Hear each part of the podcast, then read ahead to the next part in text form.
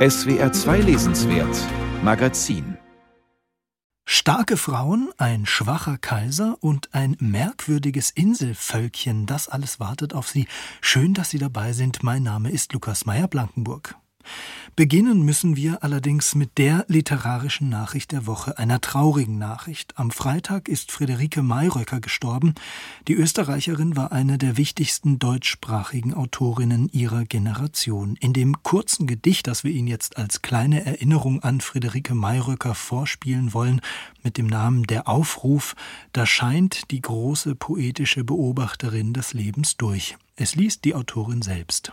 Mein Leben ein Guckkasten mit kleinen Landschaften, gemächlichen Menschen, vorüberziehenden Tieren, wohlbekannten, wiederkehrenden Szenarien. Plötzlich, aufgerufen bei meinem Namen, stehe ich nicht länger im windstillen Panorama mit den bunten, schimmernden Bildern, sondern drehe mich wie ein schrecklich glühendes Rad einen steilen Abhang hinunter. Aller Tabus und Träume von gestern entledigt, auf ein fremdes, bewegtes Ziel gesetzt, ohne Wahl, aber mit ungeduldigem Herzen. Gedichtet hat Friederike Mayröcker schon als junges Mädchen. Ihre ersten Texte veröffentlichte sie mit 22 Jahren. Lyrik, Prosa, Hörspiele und szenische Stücke. Sie hinterlässt ein vielfältiges Werk, nicht immer leicht zugänglich, dafür mit einem ganz eigenen, fast träumerischen Stil. Am Freitag ist Friederike Mayröcker in Wien im Alter von 96 Jahren verstorben. Ja, nicht ganz leicht jetzt den Übergang zu finden, aber natürlich haben wir in der kommenden Stunde auch wieder neue interessante Bücher für Sie, vielleicht zum Durchatmen. Erstmal Musik, die kommt heute im SWR 2 Lesenswert Magazin von Sun Little, ein kalifornischer Musiker, leicht angehaucht, ganz lässiger Sound, kurz gesagt, genau richtig jetzt. There's a big brass band in the park today. Though low notes speak what my mouth can't say. Can I read? Turn you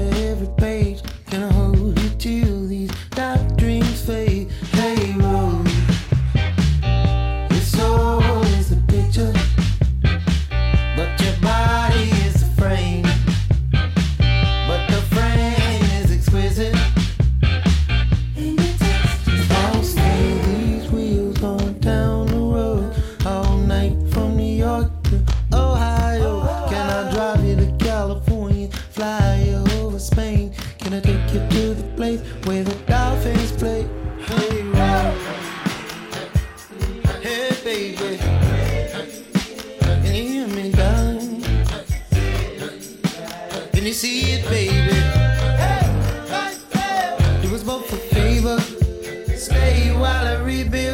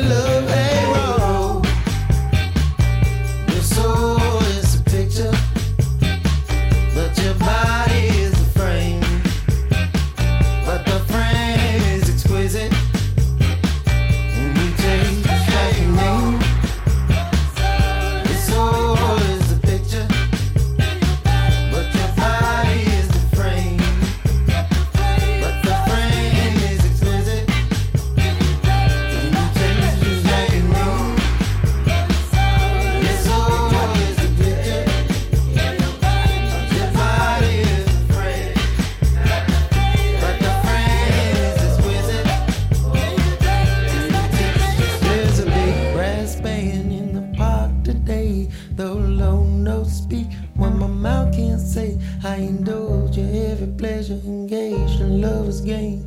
Can I hold you till these dark dreams fade? Hey Rose von Sun Little hier im SWR 2 Lesenswert Magazin.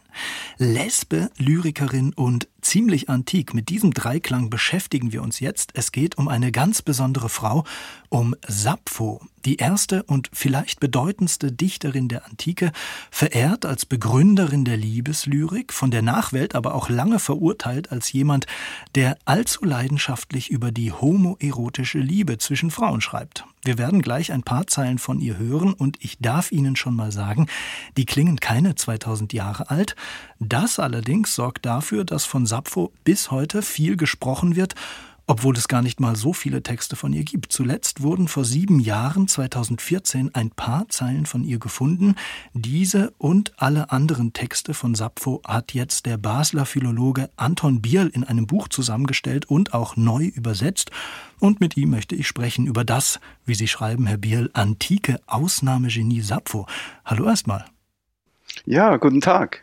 Ich habe es angedeutet, Sappho ist eine extrem spannende Figur, aber Sie schreiben selbst, es umgibt sie ein mysteriöses Fluidum. Vieles nicht bekannt von ihr.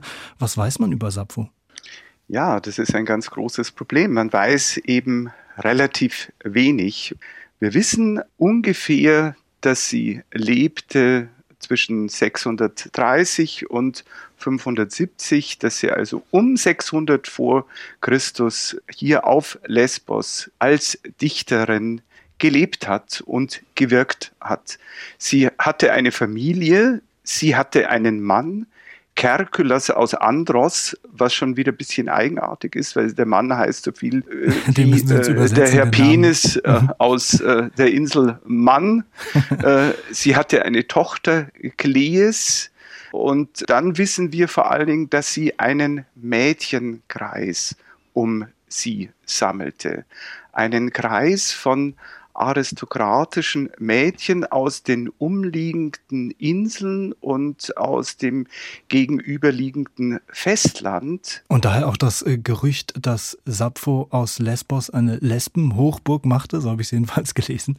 Ja, wir müssen versuchen zu verstehen, was ist dieser sapphische Kreis? Was tut man da? Diese Mädchen werden umfassend ausgebildet. Umfassend, nicht im Sinne eines Mädchenpensionats, wie man das früher äh, dachte, umfassend zur Schönheit. Man singt, man tanzt, man muss sich das Ganze vorstellen wie eine Chorgemeinschaft. In allen Sinnen wird man ausgebildet zur Kosmetik, in den Mythen, in den Riten und äh, Sappho hat ein, ein spezielles Verhältnis äh, zu Aphrodite. Und das Ziel ist offensichtlich hier Anmut, Charis, Eleganz zu erwerben. Und hier sind wir gleich äh, beim politischen. Sappho gehört einer sehr, sehr mächtigen äh, Familie an, den Kleonaktiden. Und hier auf Lesbos scheint es so etwas äh, gegeben zu haben wie ein Kampf um die Ausrichtung. Die einen wollen eher Lesbos als traditionelles Rückzugsgebiet sehen, in dem man eben nach altertümlichen Formen sehr bescheiden lebt. Und die Kleonaktiden haben sich offensichtlich aufs Panier geschrieben. Wir stehen für Eleganz, für Luxus für Anmut. Und hier sehen Sie die Verbindungen.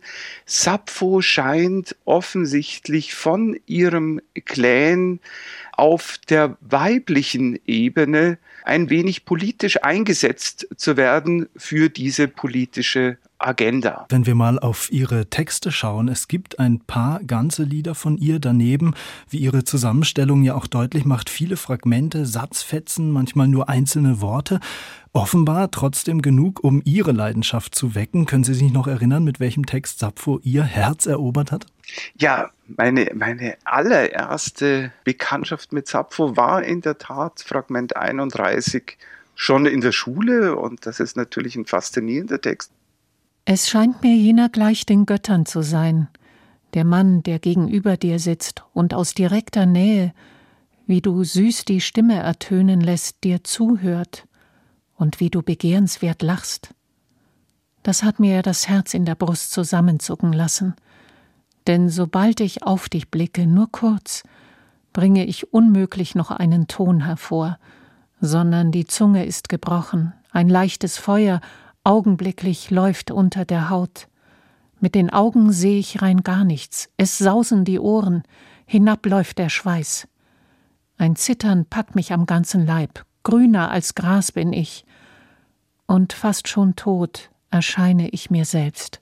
Hören und lesen wir da die erste zeitlose erotische Frauenliteratur der Weltgeschichte, Herr Bier? Ja, das scheint so. Also Sie sehen, wie unendlich direkt diese Sprache ist, wie direkt äh, Sappho hier Liebe beschreibt. Und für was Sappho offensichtlich steht, ist, dass sie in diesem ganzen Kontext eine Art Theorie der Liebe zum ersten Mal sich ausgedacht hat, erfunden hat offensichtlich in Funktion zu diesem politischen Anliegen, diese Mädchen umfassend zur Schönheit auszubilden. Und da sind wir an dem wichtigen äh, Punkt, die homoerotische Spannung, die homoerotischen Beziehungen der Mädchen untereinander und der Mädchen zur Chorführerin Sappho stehen offensichtlich in Funktion zu der Entwicklung eines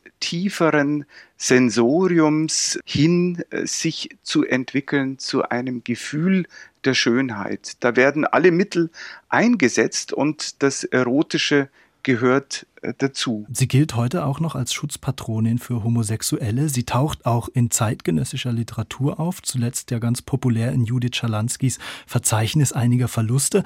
Aber vielleicht auch das nicht so ganz ähm, ungewöhnlich. Sie ist auch Vorlage für eher schmierige Softpornos. Bekommen Sie da als Philologe Bauchschmerzen, wenn Sie das lesen, hören, sehen? Ja, zum Teil äh, schon. Man muss diese äh, Gedichte natürlich immer im historischen Kontext äh, betrachten. Andererseits ist es ein lebendiger Beleg davon, Sappho ist einfach aktuell. Sappho gehört offensichtlich dazu. Sie ist eine Ikone der sexuellen Befreiung und das sind hier offensichtlich auch Quellen für ihre Aktualität. Ihr Buch, lieber Herr Biel, das darf ich jetzt vielleicht behaupten, ist trotzdem nichts für Feierabendromantik Romantiker, also solche, die jetzt noch einfach ein paar Zeilen Liebesgedicht vor dem Einschlafen lesen wollen.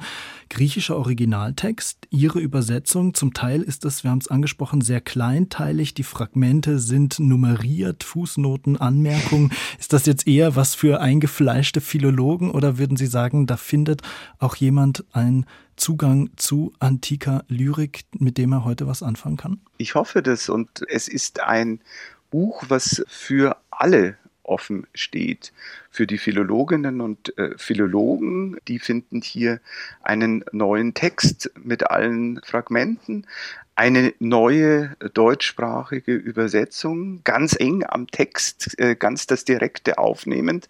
Und dann vor allen Dingen Anmerkungen, Erklärungen, dieses äh, so schwierige Material im Kontext Gedicht für Gedicht, Fragment für Fragment besser zu verstehen und dann ein sehr, sehr detailliertes Nachwort, äh, wo eigentlich alles steht, was Sie über Sappho wissen müssen. Träumen Sie manchmal noch davon, dass sich eines Ihrer Lieblingsfragmente durch einen neuen Fund erhellend ergänzt? Ja, das träumt jeder Philologe.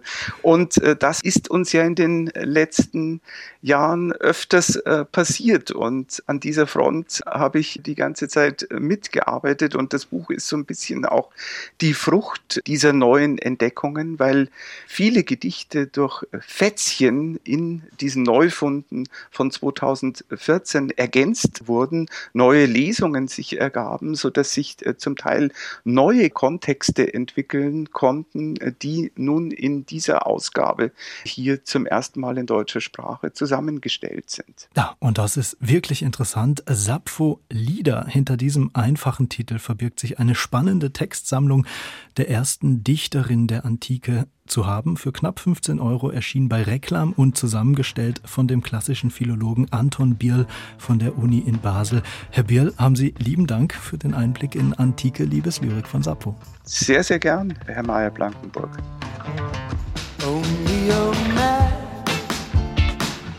only a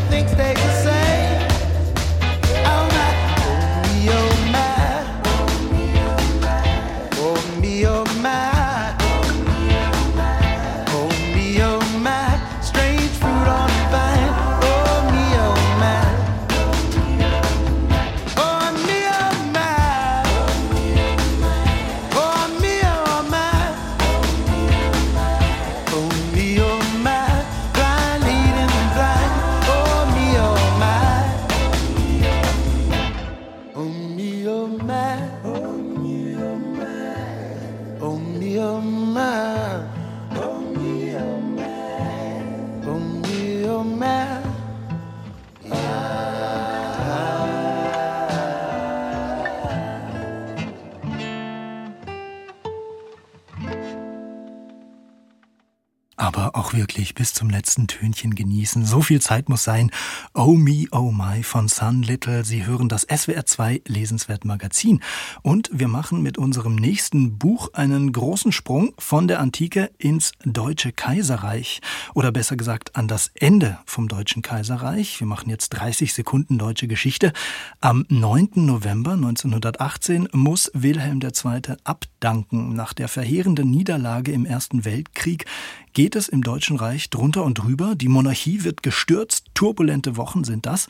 Schon vor seiner Abdankung war Wilhelm II. deshalb ins belgische Spa geflohen. Klingt ruhiger, als es wirklich war, der Ort.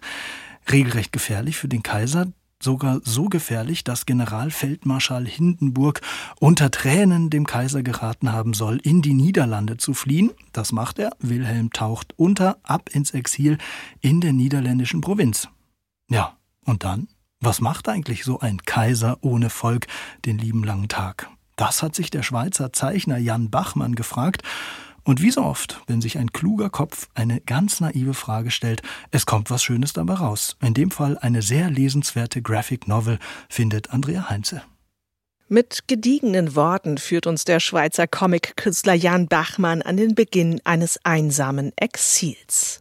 Am Morgen des 28. November 1918 sah man einige schlichte, schwarzberockte Herren ruhigen Schrittes über die Grabenbrücke daherkommen. Das Zitat stammt aus den Aufzeichnungen von Nora Benting, einer Verwandten des Grafen Benting, der Wilhelm in sein Exil aufgenommen hat. Jan Bachmann hat ihre Erinnerungen als Grundlage für seinen Comic genommen, ebenso wie die des Flügeladjutanten Sigurd von Ilsemann. Das Gefolge des Kaisers ist nach seiner Abdankung stark eingedampft. Die Beobachtungen der Menschen um den einsamen Kaiser herum sind der Text zu Jan Bachmanns Bildern. Was für Details dann in diesen, in diesen Quellen vorkommen, wie es halt dann für wichtig befunden wurde, was der Kaiser zum Frühstück isst oder mit was für Klamotten er seinen morgendlichen Spaziergang macht und solche Dinge sind ja, stehen ja mega im Vordergrund und da geht es ja dann eigentlich eher darum, dass das überhaupt äh, bemerkt oder aufgeschrieben wird das ist für mich die Information, sozusagen, die mich interessiert. Also diese Form von großer Geschichtserzählung, wie jedes lächerliche Detail eigentlich ähm, zu einem großen historischen Faktum erhoben wird. Tatsächlich wirkt der Kaiser ohne Volk ziemlich verloren. Auch am Weltgeschehen lebt er nun vorbei. All das, was 1918 politisch so spannend ist, kommt in den hochachtungsvollen Notizen von den Menschen in Wilhelms Umfeld überhaupt nicht vor. Weder der Sturz des Kaisers noch die Aufstände und Revolutionen in der umkämpften Weimarer Republik. Stattdessen lauschen die Frauen den Ausführungen des Ex-Kaisers zum Thema Speiseeis. Das kaiserliche Menü vertrage im Winter zum Dessert nämlich kein Speiseeis. In der Schweiz sagen wir ja Klasse und Speiseeis ist für uns schon ein so, so total übertriebenes Wort. Das hat auch schon an für sich so einen riesen Pathos hat. Und gleichzeitig ist es natürlich was super Banales, was ähm, dann der ganze Hofstaat nachplappert und Wilhelm äh, selber ist ja der Erste, der das dann ähm, wieder bricht. Diese Verunsicherung für, für, für, eine ganze Gruppe von Menschen, willkürlichen Setzungen eines einzelnen Egomanen folgen zu müssen, der diese Regeln aber selber nicht mal einhält, sondern permanent bricht. Und äh, diese Verunsicherung ist ja das, was in dieser Gruppe auch abgeht und was auch einen, einen großen Teil des Fun-Faktors dieses Buchs ähm, sicher ausmacht. Jan Bachmann illustriert in seinem Comic historische Quellen und schafft dadurch das bitterböse Milieubild einer herrschenden Klasse, die an Bedeutung verliert. Und er arbeitet heraus, wo die Brüche zwischen Inszenierung, Überhöhung und Realität liegen. Das gelingt ihm durch den Kontrast von Text und Bild, etwa wenn von Ilsemann davon erzählt, wie hübsch die niederländische Landschaft ist und voller wunderschöner Villen, dann zeichnet Jan Bachmann die Straßen voller Hungernder und Krüppel, die aus dem Krieg zurückgekommen sind.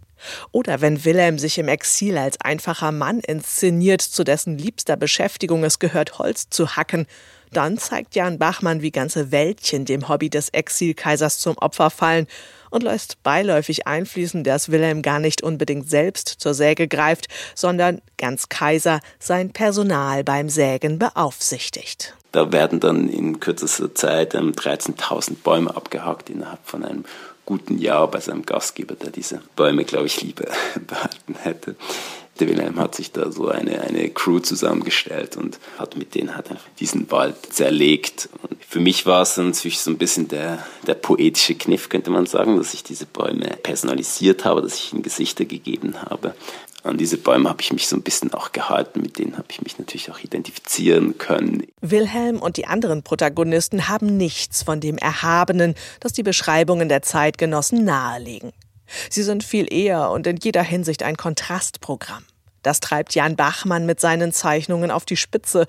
Kräftige Farben, unruhige Striche und immer wieder so verzerrte Perspektiven, dass daran deutlich wird, dass hier die Welt aus den Fugen geraten ist. Und der Comiczeichner will das Thema nicht nur historisch verstanden wissen.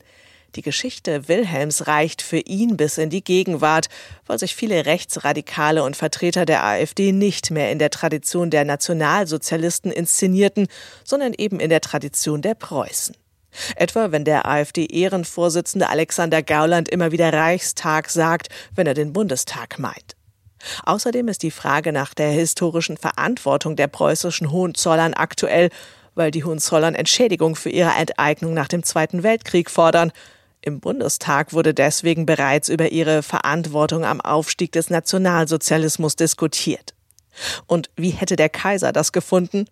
Jan Bachmann zeigt in seinem Comic, dass Wilhelm einen großen Teil seines Vermögens nach der Abdankung behalten hat. Ich glaube, das ist vielleicht dann auch nochmal so ein bisschen der Kommentar auf die ganze Rückforderungsgeschichte. In Deutschland gab es keine Revolution, es gab keine Hinrichtungen, das Vermögen wurde nicht konfisziert, zumindest nicht im Westen diesen unglaublichen Reichtum nochmal so zusammenzufassen. Dafür gilt ja das letzte Kapitel und dann naja, zieht er halt ein anderes Schloss, das er sich gekauft hat, mit unglaublichen Geldmengen hat renovieren lassen. Und sitzt am Ende halt in seinem Schlösschen und wartet darauf, dass Ausflügler zur alten, entbehrten Kaiserherrlichkeit kommen. Ähm, aber es sind fast null woraus jeder schließen mag, was er selber will. Der Kaiser endet als einer, der die Welt nicht mehr versteht und dennoch gehuldigt werden will. Jan Bachmann dekonstruiert in seinem Comic Der Kaiser im Exil auf sehr erhellende und auch sehr komische Weise die Selbstinszenierung eines Mannes, der vor allem selbstherrlich agiert und nicht sieht, dass alles, was er tut, in die Katastrophe führt. Ja, ziemlich einsames Ende für den letzten deutschen Kaiser, aber sehr unterhaltsam erzählt. Jan Bachmann, Der Kaiser im Exil, erschienen in der Edition Moderne, 160 bunte Seiten, 32 Euro.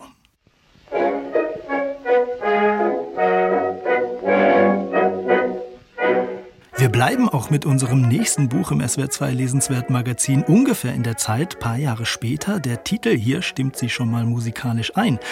Worum es jetzt geht, das hat dem Kaiser bestimmt genauso wenig gefallen wie Speiseeis im Winter. Der hochgezwirbelte Kaiserbart ist Vergangenheit, der Bubikopf kommt. Walter Kollo besingt's in seinem Schlager von 1924. Mach dir doch nem Bubikopf, wer trägt heut noch hänget so.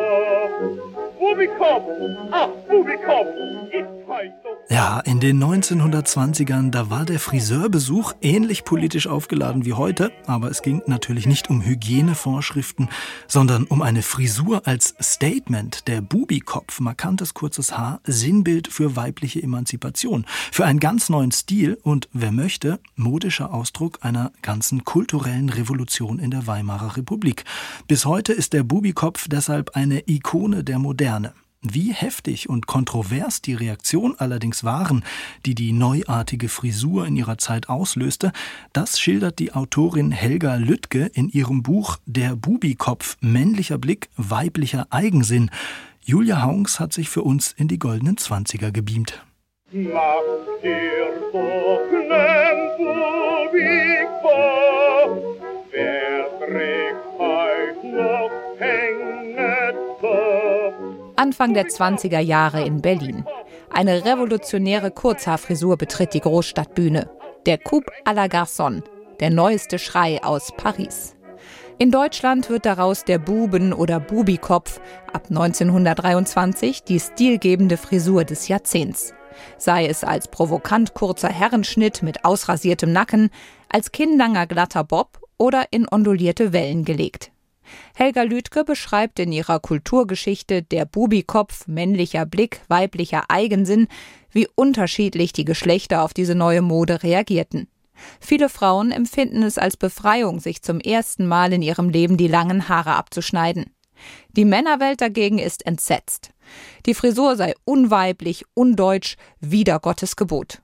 Der Bobikopf als Inbegriff der Androgynität zieht den Zorn des Patriarchats auf sich, sagt Autorin Helga Lüdke. Es war sozusagen das Gesamtbild der Frau, was sich auch durch die Kleidung insgesamt sehr verändert hatte, durch die knabenhaft schmale Figur. Und das hat viele Männer sehr beunruhigt, dass sozusagen ihnen das aus der Hand genommen war, die Frau in ihrem Erscheinungsbild zu gestalten. Das hatten die Frauen jetzt selbst übernommen, wie sie sich selber sahen, wie sie gesehen werden wollten und wie die Frisur Ausdruck dieses Wandels war. Hinweise auf eine politische Bewegung nach dem Motto Mein Haar gehört mir hat Helga Lüdke zwar keine gefunden, die Männer verstanden es aber auch so. Die neue Mode war ein Angriff auf die klar definierten Geschlechtergrenzen und damit die männliche Vorherrschaft. Die sogenannte neue Frau traf autonome Entscheidungen, verdiente ihr eigenes Geld und eroberte sich einen Platz im öffentlichen Raum. Lütke hat viele Zeitzeugnisse aus den Archiven geholt, die belegen, wie fassungslos die Gesellschaft auf diese Entwicklung reagierte. Filmstars mochte man die exzentrische neue Frisur noch zugestehen, der Frau um die Ecke aber sicher nicht. Sogar in der eigentlich eher liberalen Berliner Illustrierten Zeitung hieß es 1925 was zuerst ein launisches Spiel der Frauenmode war, wird allmählich zu einer peinlichen Verwirrung. Es ist Zeit, dass der gesunde männliche Geschmack sich gegen solche üblen Moden wendet. Auch die deutschen Friseure sind unentschlossen, wie sie auf die üble Mode reagieren sollen. Einfach den Kopf einziehen, bis sie vorübergeht? Kaum ein Friseur weiß, wie man langes Frauenhaar fachgerecht in einen Kurzhaarschnitt verwandelt. Aber was, wenn die Mode bis dahin das Geschäft mit kunstvollen Langhaarfrisuren und Haarteilen ruiniert hat? In der Zeitschrift Die Dame heißt es unheilvoll Die Zeit der Gretchen und Dreherfrisuren ist wohl endlich vorüber. Die Zeit, wo es der Stolz der Frauen war, ihre Haare zu gigantischen Gebäuden am Kopfe aufzutürmen. Helga Lüttke vollzieht die teils absurd anmutenden Diskussionen innerhalb der Friseurinnung detailliert nach. Gleichzeitig bettet sie den Bubikopf auch in den größeren Kontext der Demokratisierung von Mode ein, in das Zusammenspiel von Kosmetik, Hutmode und einer neuen Konsumkultur. Etwas überraschend nimmt das Buch gegen Ende die Abzweigung in düstere Kapitel des kurzen Frauenhaars, nämlich dem unfreiwillig und gewaltsam abgeschnittenen Haar. Es geht um die Haarschuhe als öffentliche Strafe oder auch das Kahlscheren der Gefangenen im Konzentrationslager. Helga Lüdke findet, diese Aspekte müssen beim Thema Frauenhaar im 20. Jahrhundert mitgedacht werden. Die sexualisierte Gewalt gewissermaßen als Dunkelseite der weiblichen Selbstermächtigung durch Haare schneiden. Wenn man sich näher damit befasst, dann stößt man auf die gleiche männliche Argumentationskette was ist weiblich, was ist unweiblich. Dann ist man ganz schnell bei den Ablehnungen und äh, dann auch, was Haar für Frauen bedeutet hat, was ihre Weiblichkeit ausmachte und dann eben auch als Instrument der Strafe und der Demütigung und Entweiblichung. Für mich gehörte es dazu als gegen Frauen gerichtete Aktion. Der Bubikopf, männlicher Blick, weiblicher Eigensinn, nähert sich seinem Thema collagenhaft an und eröffnet so einen vielschichtigen Blick auf diese revolutionäre Frisur. Zahlreiche Fotos, Gemälde und Karikaturen lassen Glanz und Elend der 20er Jahre lebendig werden. Es macht den Charme dieses gründlich recherchierten Buchs aus, wie es ganz praktische Alltagsgeschichte mit Geschlechter, Kultur und Sozialgeschichte der Weimarer Republik verbindet. Es wird klar, diese Frisur war sehr viel mehr als der passende Haarschnitt zum Fransenkleid. Der Bubikopf war ein Versprechen auf weibliche Selbstbestimmtheit, das bis heute nicht vollständig eingelöst ist. Was man einer Frisur alles ablesen kann, spannend. Das findet auch Julia Honks. Sie empfiehlt uns das Buch von Helga Lüttke, Der Bubikopf, männlicher Blick, weiblicher Eigensinn. Erschienen im Waldstein Verlag. 300 erkenntnisreiche Seiten gibt's für 24 Euro. So, jetzt ist aber auch Schluss mit Schlager. Hier kommt wieder ein Song von Sun Little im SWR2 Lesenswert Magazin. Hören Sie ihn jetzt mit Lay Down. Baby, won't you lay, lay down? Let's watch this water boil. Let the others run, run around. For once, baby, won't you lay, lay down and watch this water boil? Let the others run, run Just this once.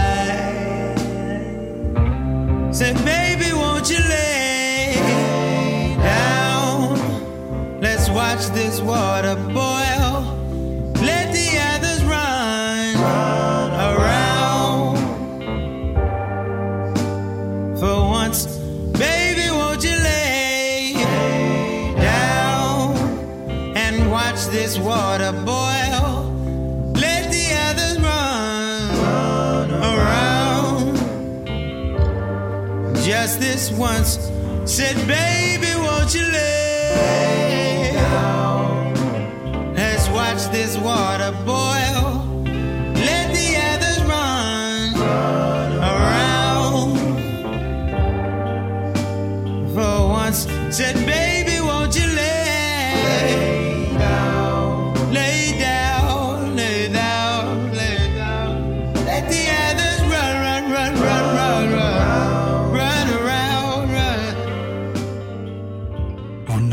Entspannte Nummer Sun Little mit Laydown im SWR 2 Lesenswert Magazin. Als er elf Jahre alt war, da starb sein Vater ganz unerwartet an einer Lungenembolie. Mai 1938 ist es. Die Ärzte können nichts mehr für den Mann tun. Sein Sohn kommt direkt von der Schule an das Sterbebett. Ja, ich war elf Jahre, als er ganz plötzlich starb. Und das Erlebnis, seinen Tod als völlige Überraschung zu erfahren und seine letzten Worte, Segensworte zu mir gesprochen zu hören, die haben mich mein ganzes Leben begleitet. Es ist Dieter Henrich, den Sie da gerade gehört haben, einer der wichtigsten deutschen Philosophen der Gegenwart. Der Tod seines Vaters, sein letzter Segen für das Leben seines Sohnes, das hat Dieter Henrich für sein Leben geprägt.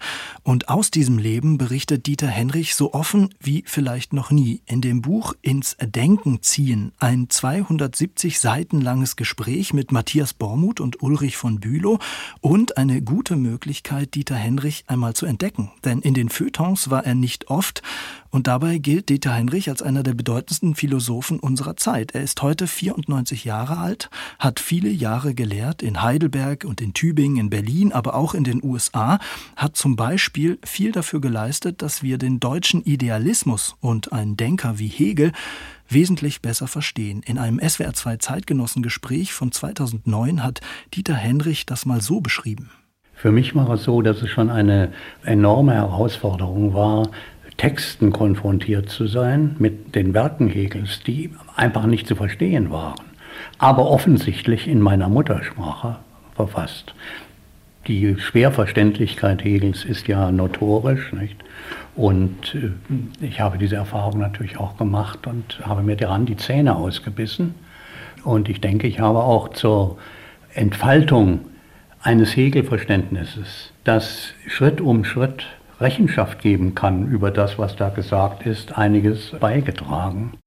Dieter Henrichs Vorlesungen und Vorträge waren philosophische Höhepunkte an den deutschen Unis. Davon hat mir auch Roland Reuss erzählt. Er ist Germanistikprofessor an der Uni Heidelberg. Wir haben uns ganz Corona-konform im Innenhof der Philosophischen Fakultät von Heidelberg getroffen. Hier hat Roland Reuss Dieter Henrich noch als Student erlebt. Ich muss sagen, als ich 77 hier anfing, war dieses Seminar wahrscheinlich das wichtigste Seminar in ganz Deutschland. Es, es äh, hat äh, Henrich hier gelehrt, ja, es hat Teunissen hier gelehrt, es hat Ernst Tugendhat hier gelehrt. Und die Vorlesungen von Henrich haben immer breite Zuhörerschaft gehabt, fanden immer in einem sehr großen Gebäude statt, der sogenannten Heuscheuer, sehr altes, altes Gebäude. Und das Interessante war, dass Henrich eigentlich immer frei vortrug. Ja.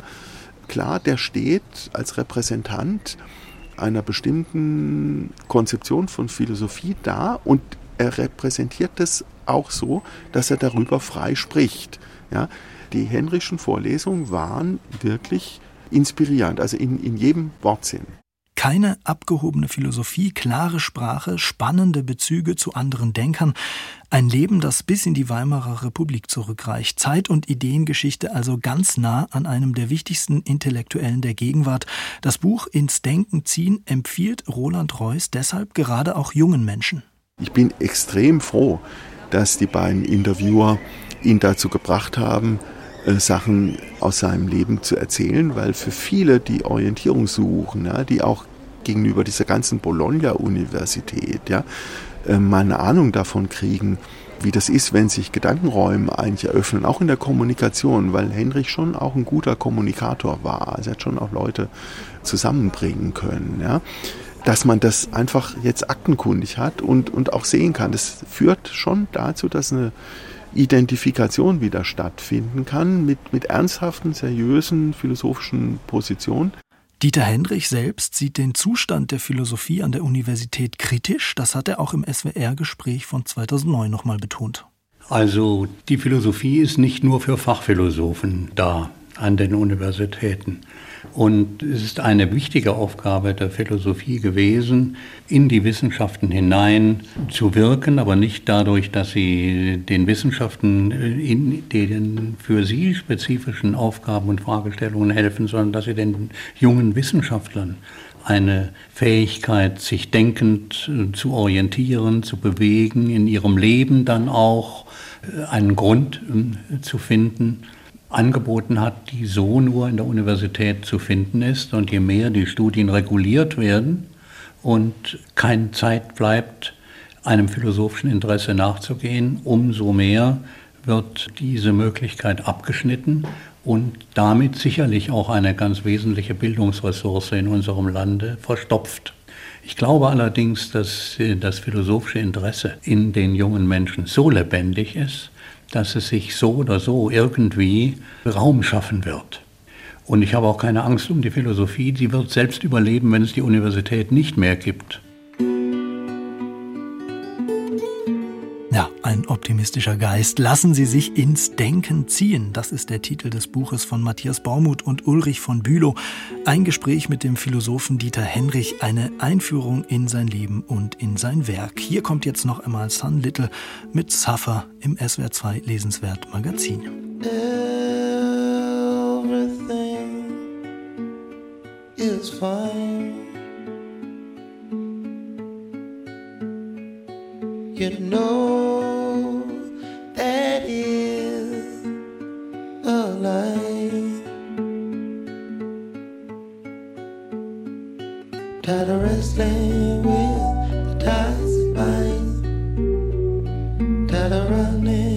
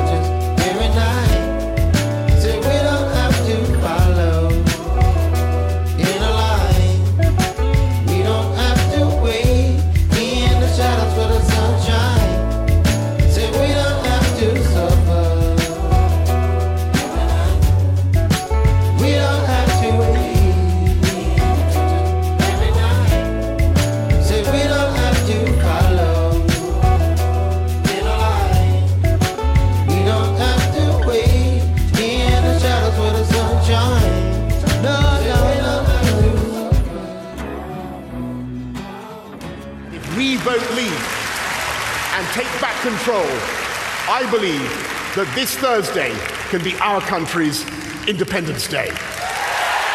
Ganz schön viel Stimmung, haben Sie ihn erkannt? Boris Johnson war das, der englische Premierminister 2016. Als Außenminister macht er da Stimmung für den Brexit und er erklärt den Abstimmungstag über den Austritt Großbritanniens aus der EU zum Independence Day für sein Land. Tja, Boris Johnson, der Brexit. Großbritannien wirkt seit Jahren zerrissen und vielleicht auch ein bisschen chaotisch. Da ist es ganz gut, wenn man jemanden hat wie James Hawes. Der britische Autor hat uns vor ein paar Jahren schon mal sehr erfolgreich mit seiner kürzesten Geschichte Deutschlands unsere eigenen Spleens sozusagen historisch abgesichert und auch in Bezug auf seine Landsleute unternimmt James Hawes jetzt einen launigen Erklärungsversuch. Andrea Luke hat die kürzeste Geschichte Englands gelesen und im Gespräch mit James Hawes erfahren, je weiter der Autor in der Geschichte seines Landes zurückging, desto klarer wurde ihm der Brexit. Die Suche nach den Ursachen des Brexit sei nicht seine ursprüngliche Intention gewesen, sagt James Hawes.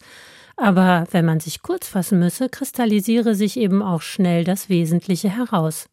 Und das ist für ihn der tiefe Graben, der durch sein Land ginge und den der Brexit so deutlich gemacht habe wie kein anderes politisches Ereignis der vergangenen Jahrzehnte. Die soziale Teilung vollzieht sich für James Hawes entlang der geografischen Grenzen von Nord und Süd, markiert durch den River Trent.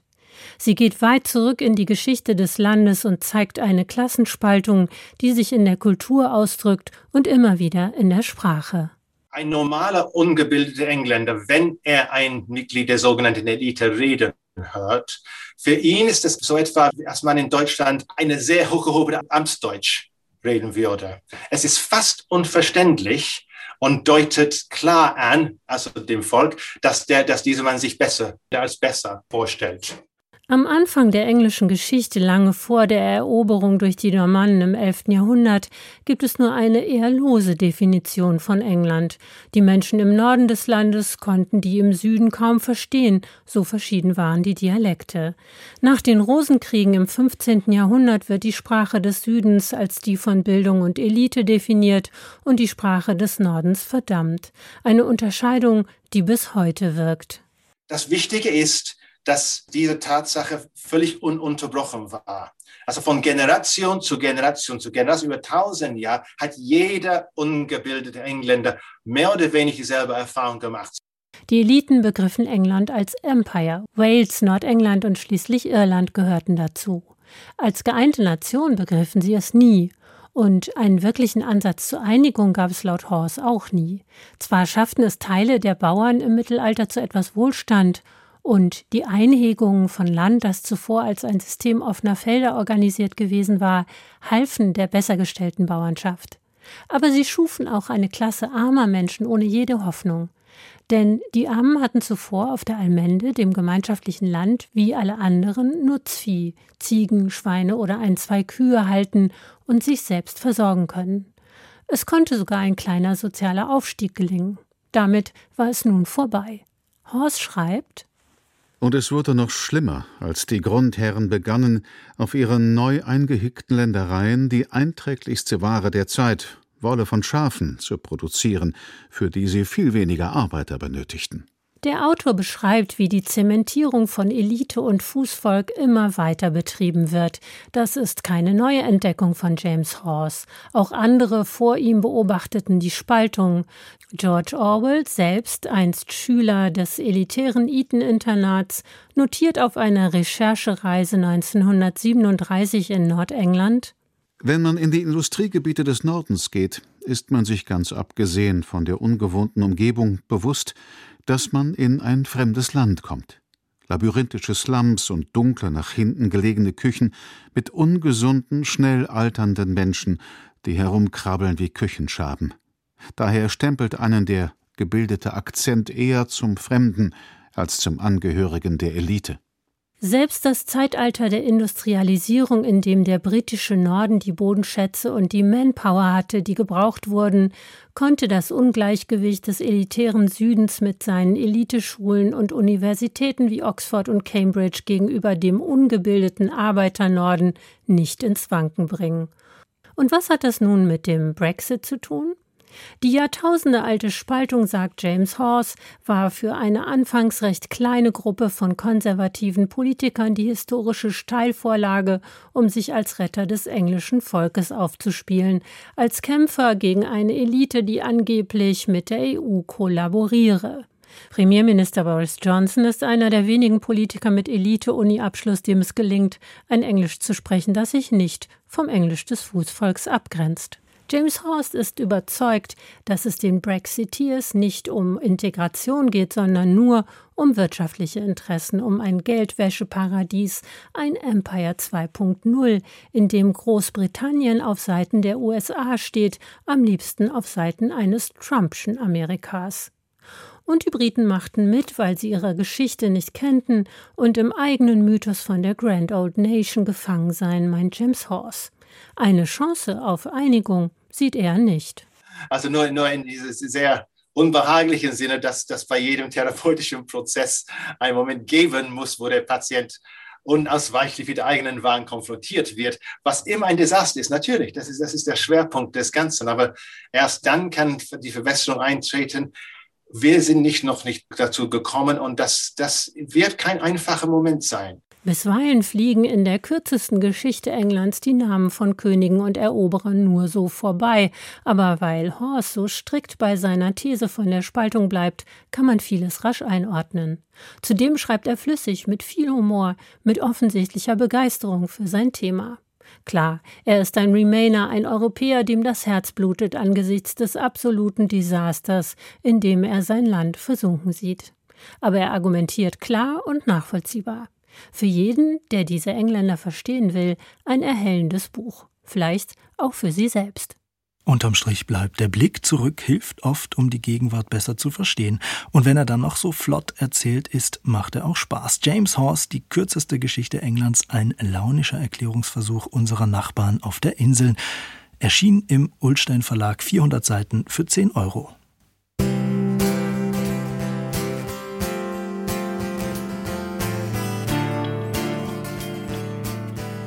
So, und weil es so weh tut mit dem Brexit und das Magazin ist auch zu Ende, zum Schluss noch mal ein bisschen was für den Trennungsschmerz.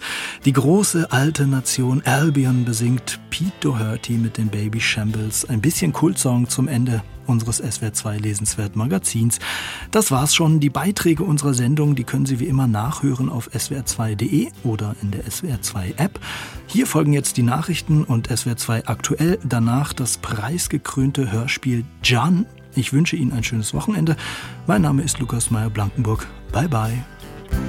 Down in Albion, they're black and blue. But we don't talk about that. Are you from round here? How do you do? I'd like to talk about that. Talk over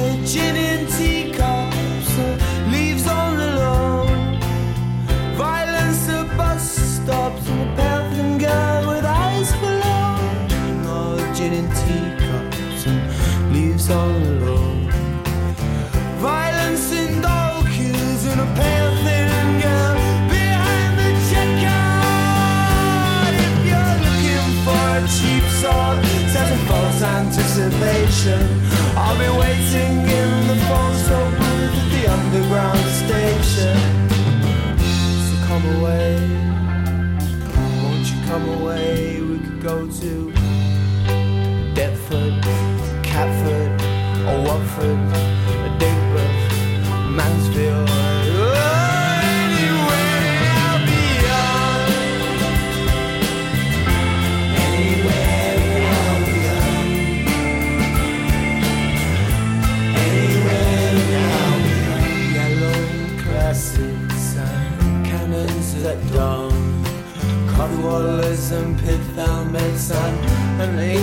Song. Reebok classics and cannons at dawn. Terrible warlords, good warlords, and an English song. If you're looking for a cheap sort, all glint with perspiration.